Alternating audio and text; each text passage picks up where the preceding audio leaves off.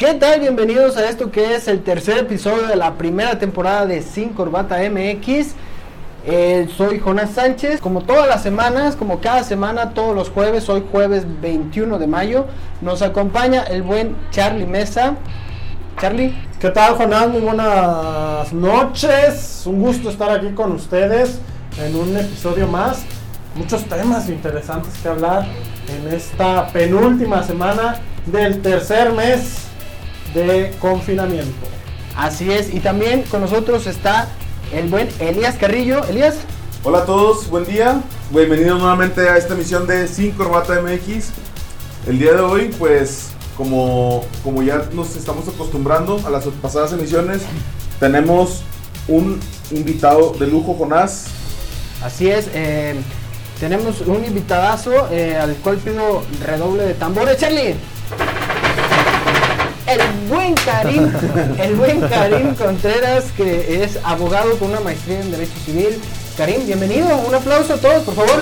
Gracias, gracias. No, pues muchas gracias, Jonás, Charlie, Elías, por haberme invitado. Un saludo a todos los que nos escuchan. Y pues bueno, ahora sí que le echamos mucha crema a los tacos, como dijo eh, Don Chuy, pero ya, estamos aquí. Del meritito, del meritito Santa Pink. Santa Pink. Santa, Pink, Jalisco. Ahí donde comen todos los burritos, de ahí viene cariño. Así es, pues hoy nuestros temas es derechos humanos en, en esta temporada de pandemia. También vamos a hablar de la reanudación de la Liga MX. ¿Es viable la reanudación ahora con nuevos infectados de un equipo de fútbol? Ya estaremos hablando de eso. Y la batalla legal de Leones Negros de la Universidad de Guadalajara ante el TAS, el Tribunal Internacional de Arbitraje Deportivo. Comenzamos. Este podcast es patrocinado por deltigre.com.mx. Buscas hospedaje y actividades en Mazamitla, deltigre.com.mx. Hospedaje de altura.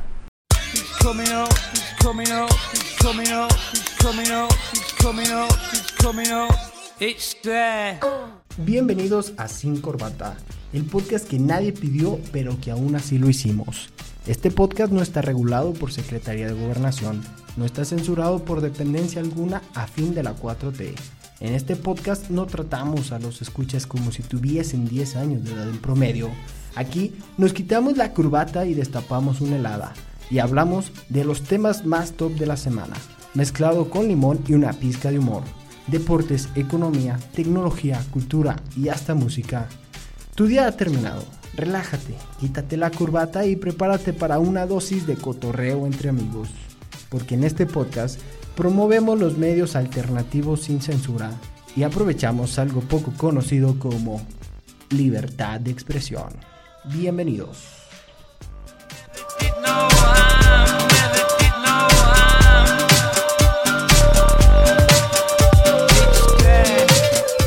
Pues bien, como ya escucharon, eh, el tema del coronavirus es un tema que sigue vigente, lamentablemente sigue, sigue habiendo infectados, sigue habiendo un confinamiento. Eh, nos encontramos en, la fase 3, si no me equivoco. Fase 3 todavía. Fase 3 todavía, por lo menos aquí en Jalisco, hoy 21 de mayo del 2020, nos encontramos en la fase 3 y, y pues por ahí ya se empieza a tocar el, el tema en redes sociales de a qué tenemos derecho y a qué no tenemos derecho en esta fase 3, si nuestros derechos humanos están, están siendo coartados, si estamos siendo limitados a, ejercer nuestros derechos, nuestros derechos humanos, nuestros derechos individuales. ¿Ustedes qué opinan? A ver, Charlie. Y, es que, Jonás, amigos, todos los que nos escuchan, eh, mucha gente ya está desesperada, incluso mucha gente que de plano eh, está que no tiene incluso qué comer, lamentablemente, eh, que a lo mejor se encuentra en una situación delicada de salud, eh, más allá del, del COVID-19. toda esta gente tiene derechos que a lo mejor ni siquiera conocen o ni siquiera conocemos, ¿no? Entonces, para eso trajimos a nuestro experto Karim, que conoce mucho de la materia. Karim, platícanos pues un poquito, ¿no? al final de cuentas, como lo dice la palabra, pues todas las personas tienen derechos aunque estemos en una pandemia a nivel mundial. Por supuesto, mi estimado Carlos, la verdad las cosas es de que, y coincido eh, con, los comentarios u opiniones vertidos por, los eh, en verdad especialistas de la materia, en que debemos estar todos sumados y comprometidos con, con la misma sociedad, ¿verdad? Somos seres humanos y, y esta enfermedad está atacando precisamente al, al ser humano. Entonces, debemos de, de cuidarnos entre todos, ser responsables y tener la mentalidad positiva de que esto va, va a pasar, como todas las crisis que, que se han presentado es. a través de la historia, las hemos superado, los mexicanos tenemos fuerza, coraje y valor para enfrentar cualquier situación. Ahora nos tocó esta y pues hay que hay que tener la, la mentalidad, ¿verdad? De salir es. adelante. Elías, ¿tú crees que nuestros derechos han sido coartados ahora o, o simplemente tenemos la libertad pero no queremos ejercerla o tú qué nos opinas, Elías? Mira, yo de, o sea, en lo que viene siendo materia de derecho, yo te voy a quedar bien mal, pero es bien complicado, es un tema muy complicado. Primero, no somos Italia, no somos un país este, occidental, ¿no? Digamos, Suecia, Europa, cualquier país de Europa en general. Aquí la gente, si no sale de su casa a trabajar, se muere de hambre. ¿Sale? Desconozco yo, yo creo que Karim nos puede apoyar con ese tema, las facultades de los gobiernos de realmente prohibirle a las, a las personas salir a buscar sustento. Sería, sería, no sé, digo, a lo mejor hasta atentar contra el derecho humano a la vida. En México no estamos listos para que el 40, 50% de la población se meta a su casa y deje de, de producir. Karim, ¿Tú, qué, qué tienes, o sea, qué conocimiento tienes en relación a eso? ¿Qué facultades tiene el gobierno? Ya no digamos el estatal, el federal. ¿Qué facultades tiene para, para prohibir a las personas salir a la calle y que sean que, que sea mérito de, de, por ejemplo, multarlos, como aquí en Jalisco, ¿no? Que supone que no traes cubreboca y te multan. ¿Qué, qué facultades o qué, qué tan, tan manejables son las leyes para que puedan hacer ese tipo de decretos? De acuerdo. Mira, vamos eh, retomando eh, desde lo que son los comunicados o las indicaciones de las Naciones Unidas. México es parte de, tratados internacionales eh, que privilegian una serie de, de derechos humanos, incluidos todos, eh, económicos, sociales, políticos, y a través de ellos, los mismos convenios de los que el Estado mexicano es parte o, las convenciones, eh, trazan los, los lineamientos para que cada país respete las, eh, las garantías individuales, ahora de los, los derechos humanos, de tal forma que tú tengas la libertad de poder expresarte eh, a través de, de una red, de, por la misma calle, de ir diciendo y exponiendo tus ideas sin que nadie te las, te las limite. Ahora, si tú concuerdas o no concuerdas con los comunicados que, que da el, el- propio gobierno, si tú estás dando otra información, pues bueno, no va a venir el gobierno a decir, ¿sabes qué? Deja de, de estar haciéndolo, como ahorita lo estamos haciendo. No tendría por qué eh, el gobierno venir a sus, clausurarnos esto que estamos haciendo, porque es parte de una libertad de expresión que, que tenemos, que los convenios, la- las convenciones lo, lo amparan y la propia constitución política. Así es. ¿verdad? Ahora, eh, esta parte, otro derecho humano que ahorita eh, se me viene a la mente, el, el tener una vivienda digna y decorosa. ¿Cómo logras tú esto? El Estado te lo debe garantizar, sin embargo, uno como, como individuo no debe estar esperando a que el gobierno venga y te ponga una casa digna, ¿no? Que diga, ¿sabes qué? Mira, aquí está el cuarto, dos cuartos, sala, comedor, eh, cocina No, y todo lo que se ocupa para vivir para bien, ¿no? O sea, uno debe de buscarse los medios para poder lograr esta meta. Ahora, ¿cómo lo logras? Pues saliendo a la calle, buscando eh, posibilidades, oportunidades de, de generar ingresos. Si eres empleado, bueno, también el Estado de- tiene la, la obligación de garantizar que tú como trabajador estés en las mejores condiciones ahora con esto de la, de la pandemia para que llegues a un trabajo y de alguna manera no discriminatoria te incluyan dentro de las actividades y puedas eh, proseguir con tus, con tus metas personales, por decir Claro. un, un par de ejemplos. Oye, Karim, yo creo que esta pregunta se la hace mu- mucha gente, ¿no? Que es, ¿qué pasa si yo como ciudadano, ahora que está prohibido salir a la calle, a menos que traigas cubreboca, evidentemente, eh, por las necesidades que tengo, no tengo cubrebocas, se me terminaron, ando en la calle y eh, pues ha pasado que han arrestado gente. O sea, un ciudadano así, ¿qué puede hacer? Por más que diga, ¿sabes qué? Pues que tengo que salir a trabajar y no tengo cubreboca. Sí. ¿Qué- qué- ¿Cuáles son los derechos que tiene ese Sí, ciudadano? lo que pasa es que los derechos humanos no están suspendidos ni restringidos. Únicamente hay suspensión o restricción de los derechos humanos cuando haya un caso de guerra.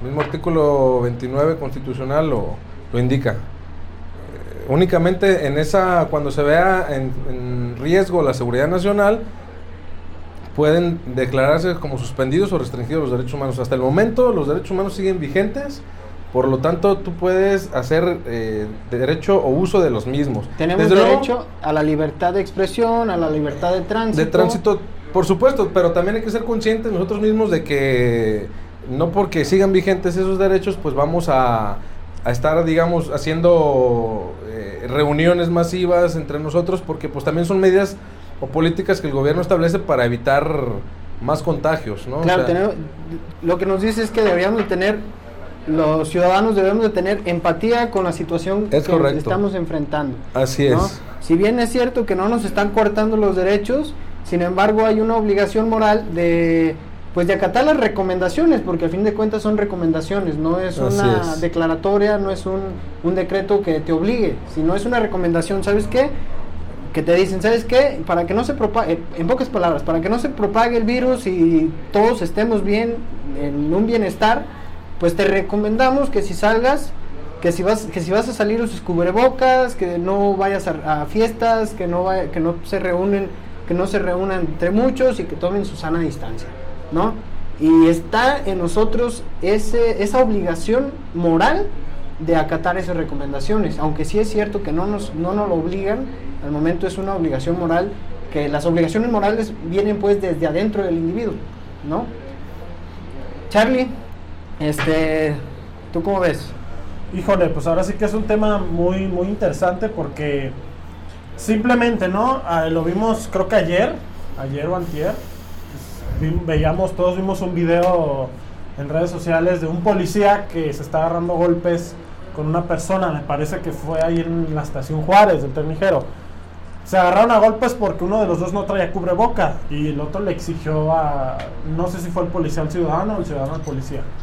Pero eh, son, son situaciones cotidianas, Karim, que tal vez eh, no tomamos muy en cuenta, pero eh, pues como bien lo dices, tú como ciudadano, a pesar de que tienes tus derechos humanos, civiles, tus derechos, no puedes andar en la calle en este tipo de pandemia sin cubreboca, ¿no? Por más derecho que tengas, evidentemente, si no tienes dinero, pues eh, no, no, puede- no te van a exigir, ¿sabes qué? Cómprate cubrebocas sí o sí. Pero también como ciudadanos debemos de acatar este tipo de, reglas porque toda la ciudadanía la está acatando. Pero es que ahí entra también un, un tema, Charlie. es- esa es mi pregunta, o sea, esa es mi, mi duda, mi duda legítima. ¿Cómo, por qué, o, o con qué facultad el gobierno municipal el gobierno estatal te entrega una multa por no traer cubrebocas? A ver, yo no estoy en desacuerdo, ojo, no estoy en desacuerdo. Me parece una buena medida, porque hay gente, este, que a lo mejor por ignorancia o, de plano porque no están, no, no creen en el COVID, ¿no? Hay mucha gente que no cree. Pero, ¿con qué facultad el gobierno te levanta una multa administrativa?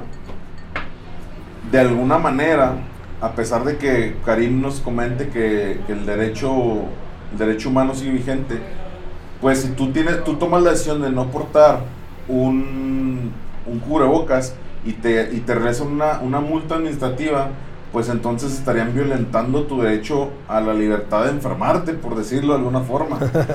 Otra, o sea, otro, otro ejemplo, yo, ojo, no es, no es que yo esté de acuerdo, es que es cierto. hay negocios que cierran y son negocios que le daban sustento a cuatro o cinco personas. ¿Con qué facultad el gobierno estatal, el gobierno este, municipal, cierra esos negocios, los clausura, les impone una multa? Este, ahí ¿Está legislado eso o, o, sí, o sí. están improvisando qué, en el buena, momento? buena pregunta, porque va en el ámbito de, de competencias. Eh, los ayuntamientos, por su parte, sesionan en cabildo y, digamos, emiten algún tipo de reglamento donde dentro del municipio, si tú llevas o, o dejas de llevar el, el, cubrebocas, en este caso que lo están tocando, pueda ser motivo de una, de una infracción. Por su parte, el Estado, cada uno de los estados tiene también la facultad de legislar y de, de, tomar medidas. Desde luego que si estas medidas son anticonstitucionales, por supuesto, y tú te ves afectado en, patrimonio eh, o en, en cualquier otro aspecto de tu esfera jurídica que atente contra tus derechos humanos, pues desde luego que hay eh, los, las autoridades judiciales que te van a amparar, donde tú puedes acudir a impugnar este tipo de sanciones que te están violentando que te están derechos. violentando los derechos humanos, Así precisamente. Es. Sí, pero digo, a lo mejor es más fácil prever. Si te van a poner una multa porque no traes un cubrebocas, una multa de no sé en cuánto ande la multa, la verdad, ponle tú 500 pesos, pues mejor me compro un cubrebocas de 2.50, 3 pesos y evito una multa de 500. Es la idea, es la ¿no? idea Y aparte, de ser pues, conscientes es- es- y ser conscientes y el evitar la propagación de un virus. Así que a lo mejor yo ahorita digo, pues no lo tengo, pero si es asintomático, o cómo se llama? Asintomático. Y, y sí lo tengo, pero no demuestro los síntomas, pues, ¿cómo saber, no? Que estoy propagando el virus inconscientemente. Sí, pero independientemente de eso, mira, aquí en, aquí en Jalisco tenemos, o tiene la mala fama nuestro gobernador de ser este, de ser un, un intolerante, un, un opresor, ¿no? Este, le dicen que tiene el síndrome del dictador. Este, yo no lo, yo no comparto su opinión, sin embargo, no es el hecho, o sea, todos sabemos que, bueno, espero que todos tengan el mismo, el mismo pensamiento de que debemos de cuidarnos, debemos de cuidar a las personas que nos rodean, como sociedad, como familia, como amigos, y usar cubrebocas y tener, eh, tener este, todas las precauciones posibles. Mi, mi, mi duda es, o sea, ¿está improvisando el gobierno? ¿El gobierno estatal está improvisando? ¿El gobierno municipal está improvisando? ¿O si hay algunos mecanismos, como comentas, Karim, por ejemplo, lo de, lo de Cabildo, de que se meten y crean estas reglas? Estas reglas son temporales. ¿Cuándo se terminan estas reglas? Pasando esto, las pueden dejar y el gobierno estatal puede llegar y cerrar un negocio por, por nada. Mira, eh, interveniendo aquí poquito, yo creo que todo va sobre la marcha, porque es la primera vez que sucede un- una contingencia de este tipo de sanidad. Entonces, ¿quién está preparado para una pandemia? ¿Qué país está preparado? Solamente y a lo mejor los del primer mundo, que serían los países como Suecia, que ni siquiera pararon actividades. Pero México está preparado? No. El gobierno federal o el estatal o el municipal, los tres niveles de gobierno están preparados para una pandemia? No. Entonces todo está, eh, se está legislando sobre la marcha, prueba y error. Así es la administración pública, es a base de prueba y error, a, a- base de prueba y error. Es lo que muchos a lo mejor no entienden. Que si está legislado para una pandemia, la verdad es que, pues a mi corta edad, nunca había pasado algo de la influenza, pero que no fue más allá de una o dos semanas de con cubrebocas y cerraron los restaurantes y ya. Ya, ya llevamos dos meses en confinamiento, en cuarentena, entre comillas cuarentena. Pero ya, ya llevamos dos meses bajo unas este, más o menos estrictas eh, recomendaciones y... Karim, Sí, por supuesto. Yo creo que ya para ir eh, dando conclusión al tema y pasar al, al que sigue, eh, me gustaría decir lo siguiente. Vamos poniéndonos nosotros eh, la camisa de, de la responsabilidad y nosotros sabemos lo que tenemos que hacer como, como individuos. Sobre la acción,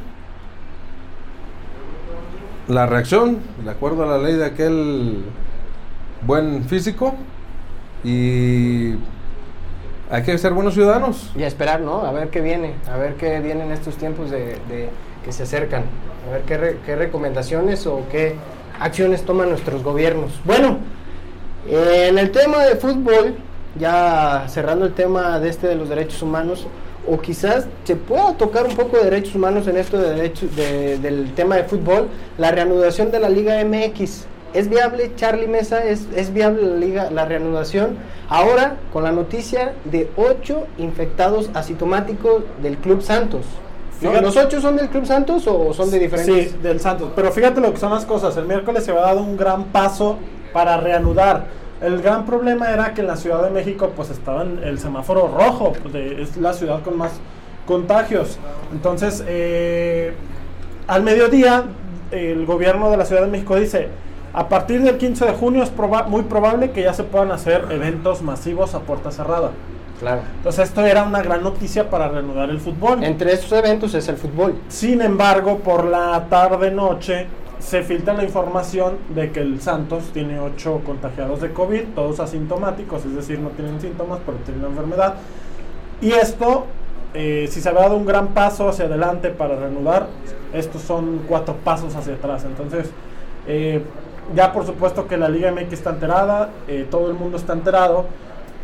Por ahí se hizo mucha polémica porque precisamente pues Santos, que, cuyo dueño es Orlegui, pues es uno de los que no quiere que, que- que se juegue el torneo. Entonces, eh, ya le dio la vuelta a este caso y yo creo, ahorita, si me preguntas, que el torneo no se va a reanudar. Porque ya tener casos entre los futbolistas me parece que es muy riesgoso. Ojo aquí, ¿por qué el dueño de Santos no quiere que se reanude?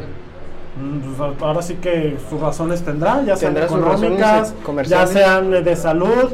Eh, él es el dueño, él sabe más que nosotros. Pues son, con son razones comerciales, Carlos, Jonás, no se engañen. ¿Existe la posibilidad de que sea mentira de estos casos de coronavirus asintomáticos? Claro, no, mira, independientemente si es mentira o no es mentira, ya se comentaba en los programas pasados, no podemos continuar con la Liga MX porque la Liga MX es un negocio, así como muchas o la mayoría de las ligas de fútbol en el mundo. Un estadio o un partido a puerta cerrada representa pérdidas para los equipos. Hay muy pocos equipos, el digamos el 90%, 80% de los equipos de México operan en números rojos. Nadie tiene utilidades reales. Y esto está más que dicho. Carlos Slim dejó el fútbol porque se dio cuenta que no es un negocio. No hay, no hay números verdes más que para unos cuantos equipos. Cruz Azul, Pachuca, América, Chivas, recientemente los equipos regios.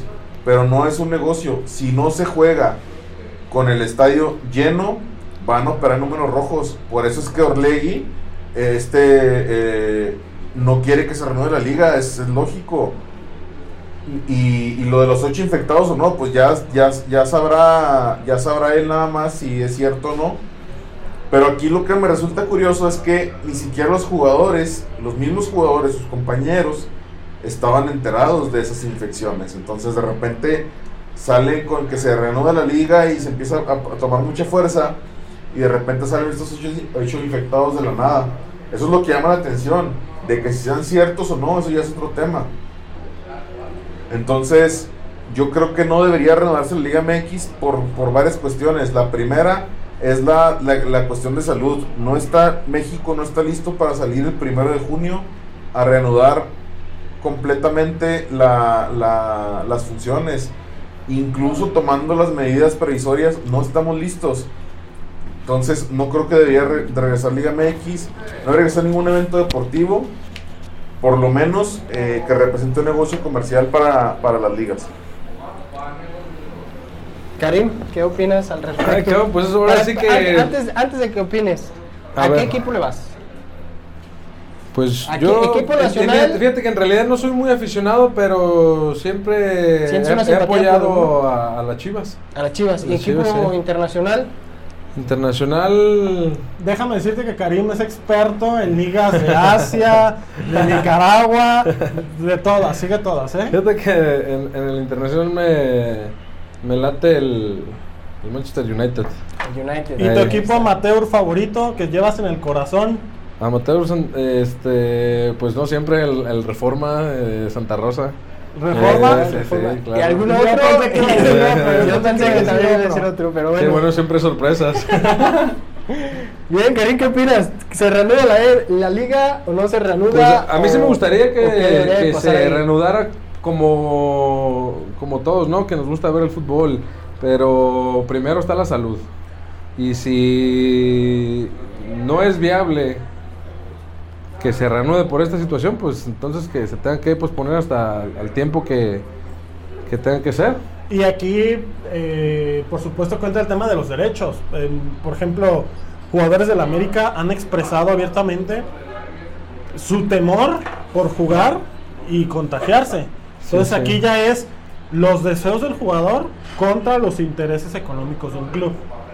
¿Qué, qué puede pesar más? ¿Puede hacer algo el futbolista, Karim? eh, vía legal.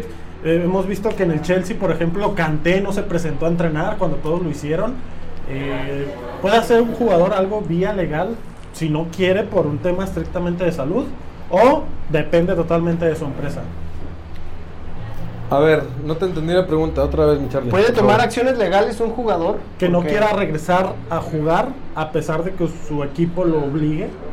No, bueno, pues tiene libertad. No, tú no puedes estar a la fuerza donde, eh, donde no quieres. Si no quieres jugar, No, ¿te pues, corro? simplemente, pues sí, o sea, si no quieres jugar, tú sabes qué, te voy a correr, ok, pues vas a correr, pero eh, ¿qué es? ¿Está siendo justificado o no? O sea, ahí, ahí se tendrá que contraponer.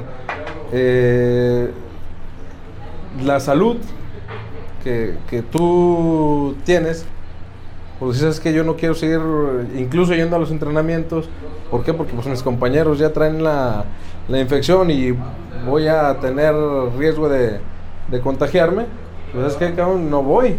Aunque pues bueno, si no estás yendo y es una obligación que tienes, habría que ver también cómo vienen los contratos ¿no? de, de los jugadores hacia con los clubes. Ahora, los clubes pueden tomar acciones legales, que es el siguiente tema, ya para cerrar el tema. De este de, de los ocho infectados, eh, si es viable o no la Liga M, la- en la Liga MX la reanudación. Es que es una, es una cuestión esta de interna. Lo del fútbol es como hablar de, de los militares, se rigen por su propio ordenamiento también. Claro. Entonces aquí en el, en el fútbol, pues eh, si son cuestiones o conductas deportivas, pues hay instancias deportivas que resuelven Sí, el- pero lo- los existe temas. también los jugadores tienen derechos fundamentales, derechos Por humanos, supuesto, no dejan, de ser, individuales. no dejan de ser personas y por lo tanto las tienen, así Ahí es. está. Ahí hasta está el- hasta el- Cristiano Ronaldo, que parece un robot, una máquina, Un dios. los tiene. tiene Hasta tiene. Messi, que es un dios, tiene derechos. bueno, la- el siguiente tema es la batalla legal de, de los Leones Negros de la Universidad de Guadalajara ante el Tribunal eh, Internacional de Arbitraje Deportivo. Este, este equipo de, de aquí de Guadalajara, de aquí de, de- de donde mero, de aquí mero donde estamos grabando este, este podcast. Ah, desde el Estadio Jalisco estamos grabando hoy. No, no, no, de Guadalajara, Guadalajara. Ok, ok, ok. Este inter- interpuso una queja, se le podría decir, ante este. Pues ya es demanda. Ya sí, una demanda ante este tribunal este internacional, pero sin antes agotar todas las instancias que el derecho mexicano, el, derecho mexicano nos, nos marca para agotar las instancias antes de llegar al derecho internacional, ¿no? Que si bien es cierto que somos parte de tratados internacionales, para eso la pirámide de Kelsen nos dice que existe este, niveles. Primero tienes que agotar todas las instancias, ya sea estatal, luego federal, y ya después irte, ahora sí que a lo internacional. Ya cuando se agotaron todas las instancias por agotarse, ya te vas al internacional. Sí, pero aquí estamos hablando de, de cuestiones privadas, no, no cuestiones de, de orden público, Jonás. Eh, aquí yo desconozco sinceramente cuáles sean los procedimientos que los clubes tengan que seguir para, eh, digamos, dirimir este tipo de, de situaciones. Son, Claro. son cuestiones de propiamente de orden privado que tienen sus estatutos o sus lineamientos que en realidad yo, yo desconozco, ¿va? Para, para contextualizar, para la gente que no está eh, muy empapada del tema del ascenso MX, recordemos que hace unas semanas la Liga MX determina eh, que se cancele tanto el ascenso, el equipo que, des- que del ascenso MX se va a primera división, Como el descenso. como el descenso.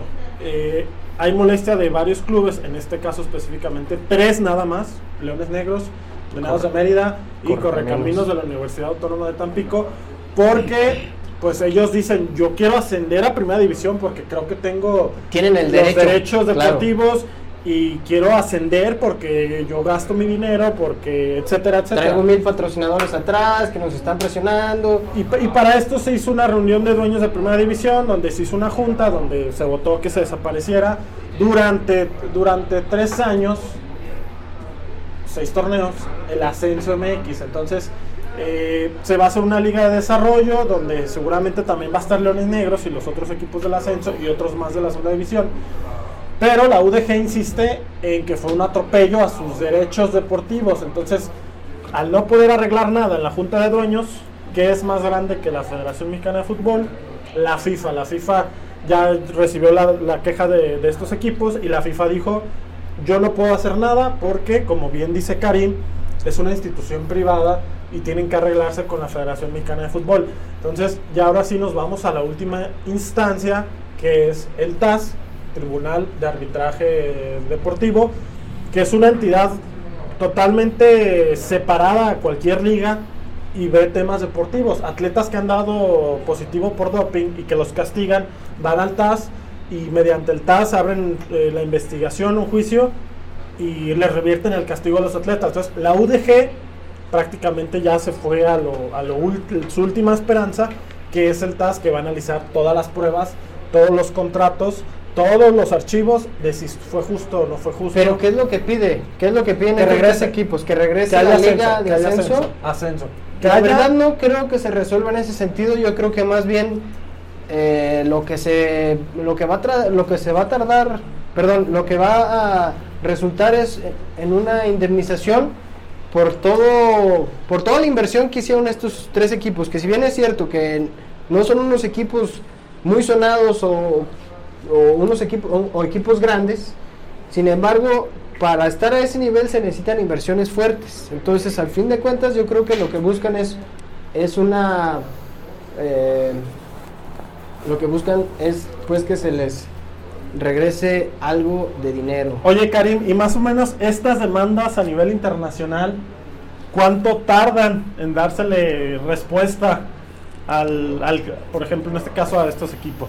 Es como te digo, mi Charlie, la verdad de las cosas es de que si ya Leones Negros, Alebrijes o cualquier equipo de, de ascenso que esté en la, en la misma situación o en desacuerdo, de que se hayan sometido al arbitraje de, de este tribunal, pues es que es, es el que va a resolver, ¿no? Yo te podría decir, no sé, uno, dos, tres meses, no sé cuánto se pueda llevar, ¿verdad? Pero ya tendrían que haberse añadido o ajustado a la competencia de, de este organismo. Sí, depende de varios factores. El poder de atracción puede, puede generarse de que se resuelva en, ma- en un corto tiempo. Tú, Elías, ¿crees que se le vaya a resolver a favor o no a los Leones Negros, a Venados y a Correcaminos? Mira, este, yo creo que la, la federación tiene, tiene una autonomía en, en el tema de deportivo muy fuerte.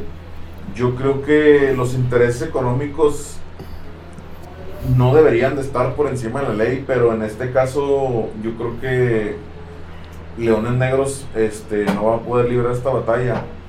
Principalmente porque la mayoría, o sea, eso, se hizo una votación legal. O sea, es una votación legal conforme a los estatutos de la liga. Ya si se ajusta o no se ajusta es otro tema. Pero se hizo dentro de la legalidad y, y la decisión se tomó. Leones Negros puede o no estar de acuerdo, pero, pero en una democracia se tienen que respetar lo que digan los lineamientos. Ahora, si se inventaron este tipo de, de, de, de votación en el, en el, lo caliente, hicieron cosas debajo de la mesa y la votación está plagada de irregularidades, yo creo que el, el tribunal este, de arbitraje deportivo va a tomar alguna acción pero no creo que esto conlleve a que la liga de ascenso continúe. Yo creo que la liga de ascenso está desaparecida por los próximos cinco años. ¿Tú crees que tomen re- eh, represalias de que los den de baja en- ante la Federación Mexicana de Fútbol? No, no, no creo que los den de baja porque la Universidad de Guadalajara no deja de ser la institución educativa más importante del occidente, la segunda más importante del país. Entonces, no creo también que la federación diga, Desaparezcan este equipo. sí, no, no, no creo. Eh, pero sí, como dijo Elías, creo que eh, se hizo mediante una votación. Lo que argumenta Leones Negros es, yo estaba certificado para ascender y, la, y ahora la Liga MX dice que no hay ningún equipo en el ascenso certificado para ascender, entonces como no hay ninguno, lo desaparecemos. Entonces es lo que reclamo de Hey, yo sí estaba certificado, de repente no estoy, y misma situación que otros equipos. Entonces, eh, basta, como dijo Karim, va a tardar unos tres meses esta respuesta del TAS, porque tienen que revisar archivos, tienen que revisar entrevistas, tienen que, eh, etcétera. Ustedes saben lo que es un, un caso de este tipo La burocracia. Que la burocracia, así que va a tardar un poquito, pero yo creo que a lo mejor pueden bajarle un poquito a, la- a los años en que, se- que no va a haber ascenso. Yo creo que le pueden bajar uno o dos años, pero no creo que den marcha atrás a eso. Y lo que sí creo es que eh, la UDG va a estar en la Liga de Desarrollo, donde no va a poder ascender en estos próximos Pero para. años. Bueno. También, bueno, también, también es un, es un, este, hasta un, digamos, no un berrinche, no es un berrinche, sino, sino es una, Patadas dando patadas de ahogado. Exactamente. No en, el, no en el tema deportivo, yo creo que Leones Negros tiene, tiene un equipo lo suficientemente competitivo para jugar, eh, para por lo menos contender por la primera división. Pero ya hasta hay nombres de los dos equipos nuevos que van a subir a primera división para completar una liga de 20 equipos. Y Leones Negros no está en la lista. Entonces yo creo que también va por ese lado. Tienen que buscar la forma ellos también de, que han, se han estado preparando, han cumplido con las expectativas de la liga y, y, pues de repente te dicen que ya no vas a subir. Entonces yo creo que, que es parte de su, de su estrategia. Te aseguro que si fueran el, caso de Atlante, que tiene la posibilidad de regresar a primera división en los próximos, en los menos de los próximos cinco años, pues mira, se quedan calladitos y- y el problema es que los dejaron fuera del acuerdo. Y de los equipos que podrán estar en esta liga de desarrollo, hay otro jalisciense que estaba en la segunda división, que es el caso del Tepatitlán, que dirige, bueno, que está al mando Víctor Flores Cosío, este ex vicepresidente del Atlas, y Carlos Martín del Campo, que también fue presidente del Atlas. Así que, pues a esperar, Karim, eh, esta demanda, eh, esta resolución del TAS, eh, pero sí, sí la tiene muy, muy difícil. Por lo tanto, ahí vamos a estar al pendiente y pues los vamos a tener informados el próximo episodio, que sería el cuarto episodio de esta primera temporada de Sin Corbata. Esto ya va evolucionando, ¿eh? ya, ya va mejorando, ya tenemos equipo nuevo, eh, por ejemplo, va evolucionando, ¿no? Se va, se va a notar ahí en los episodios anteriores a este, pues yo creo que el audio por lo menos, porque ya va, ya va mejorando, ya tenemos equipo nuevo. Y por último, Karim, ya para, para despedir este episodio, eh, una pequeña dinámica que quiero hacer con los invitados, que con los otros dos no los hice, pero vas a ser el primero, que sería, todo tiene un, un- una- un- un ciclo. El ciclo de vida, naces, creces, Creces. te reproduces, mueres. Sí. Supongamos, ojalá que no, toco madera, tocamos madera, supongamos que mañana mueres. Karim, y que tú lo sepas. Ey. ¿Qué quisieras que dijera en la lápida? Un mensaje que dijera en la lápida. Di un mensaje para todo el mundo, para todos los que, están, que te están escuchando ahorita. ¿Qué quisieras que dijera en la lápida? Yo voy a hacer una sugerencia a esa A lápida. ver. Aquí se armó el borlotito. Esa es mi sugerencia para frase, frase célebre de buen Karim. Sí. A ver, Karim. No, pues nada más que. Algo emotivo, algo inspirador, lo que, lo que se te venga a la mente. Algún mensaje que quieras dejarle a, a- a la audiencia que está atenta en estos momentos. Sí, claro.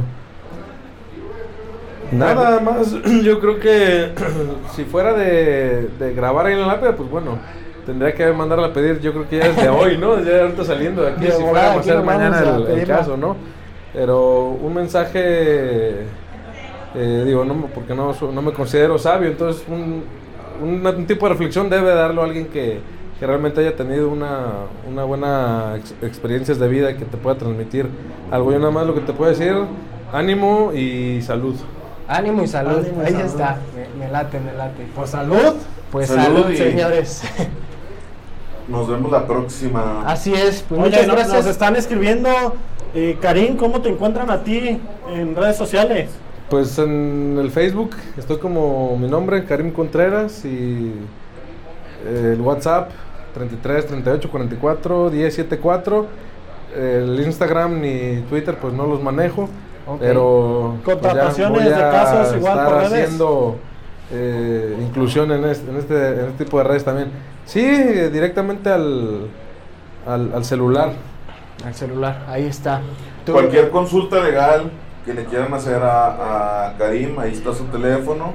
Este, no consulta gratis, así que no, no esperen que los consulte por WhatsApp, pero ahí pueden agendar su cita y él lo recibe en su despacho con, con mucho Eh, gusto. claro que si no, pues ya ahora que me están haciendo promoción, déjame la hago. ¿verdad? Este, andamos con el tema inmobiliario también. Cuando gusten invertir, Charlie, Jonás, este, Elliot, acá en el municipio de Xilacán de los Bambríos tenemos buenas oportunidades, eh, terrenos accesibles, bonitos, eh, con vista. Por ahí también te había comentado de que hiciéramos equipo allá para la, para la manzanilla. Para la así es de que así andamos es. en ese tipo de negocio también. Así es. Pues y las redes sociales de este podcast que nos pueden encontrar en Spotify para quien nos esté escuchando por ahí en alguna otra plataforma que es eh, Sin Corbata MX, en Instagram también Sin Corbata, sin guion bajo corbata MX, en Facebook Sin Corbata MX y las redes sociales de Charlie, Carlos Mesa, ¿cuál es? Arroba Charlie Mesa en Twitter. Y de Elías Carrillo. Arroba Elías con X en Twitter y Instagram. Y el mío que es Jonás-Sánchez en Instagram. Muchas gracias, nos vemos en el siguiente episodio. Bye. Muchas gracias, bye. It's there.